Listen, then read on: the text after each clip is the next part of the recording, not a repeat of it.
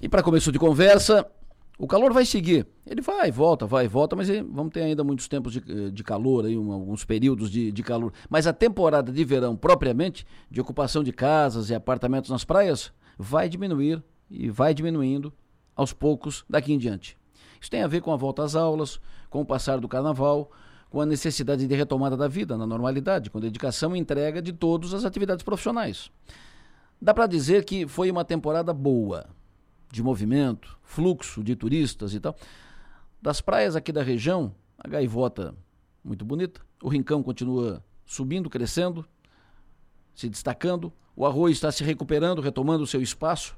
Fazia tempo que eu não ia na esplanada, por exemplo, fui nesse verão, gostei muito do que vi. Laguna continua muito bem, com todas as suas belas praias. A Praia do Rosa, Garopaba nem se fala. Praias internacionais, show. Mas fica evidente a necessidade de projetos integrados, projetos intermunicipais, para aproveitar melhor o potencial que temos por aqui. É preciso que juntem as pontas para ocupar melhor, aproveitar mais. A rodovia Interpraias, aquela do projeto original, ela não sai mais mas um caminho que ligue todas as praias, lá de Pasto de Torres até Laguna, ou até Imbituba, está aí, praticamente pronto, caindo de maduro. Muito fácil de fechar, fazer. A ponte de Ilhas, ali em Araranguá, parece ser a obra maior necessária, o maior investimento a ser feito para fechar esse caminho das praias. E caindo de maduro também, juntar praia com serra, praia com os cânions, com voos de balão, com vinícolas e pousadas na serra, com gastronomia italiana, com os restaurantes e pousadas de todos os padrões para todas as faixas nas praias.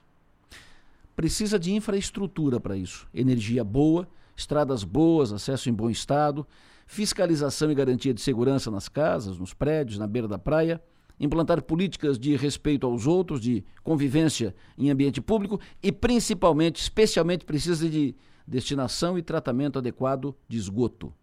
Aí está o furo da bala, o risco maior.